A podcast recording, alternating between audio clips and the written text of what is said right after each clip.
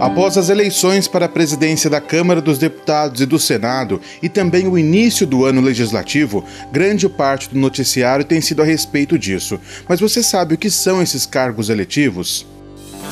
Precisamos falar de política. Tema de hoje: Deputado Federal. Com José Eduardo.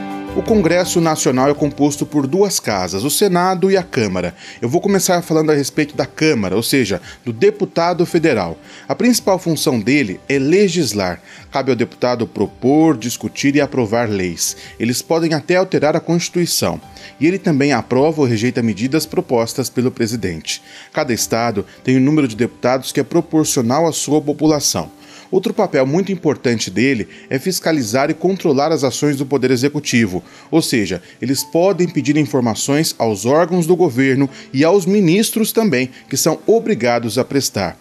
Apesar dessas funções serem muito importantes e tomarem um bom tempo, os deputados também acabam se destacando pela discussão do orçamento e das chamadas emendas parlamentares. É o direcionamento de verba para os estados. Isso é constitucional, é legal, porém o problema acontece quando há um favorecimento do deputado X ou do deputado Y em troca de verbas do governo federal como são os deputados que podem julgar um eventual impedimento do presidente da República e votam os projetos que são de interesse do executivo, acaba havendo um conflito de interesses ou uma troca de favores em alguns casos. Em troca de recursos para distribuir nos estados e ganhar votos ou visibilidade para a próxima eleição, deputados acabam cedendo seus votos a favor de determinado governo, e isso é prejudicial.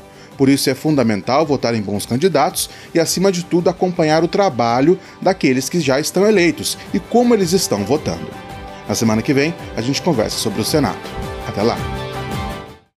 Você ouviu? Precisamos falar de política. Siga também no Instagram, arroba do Souza A.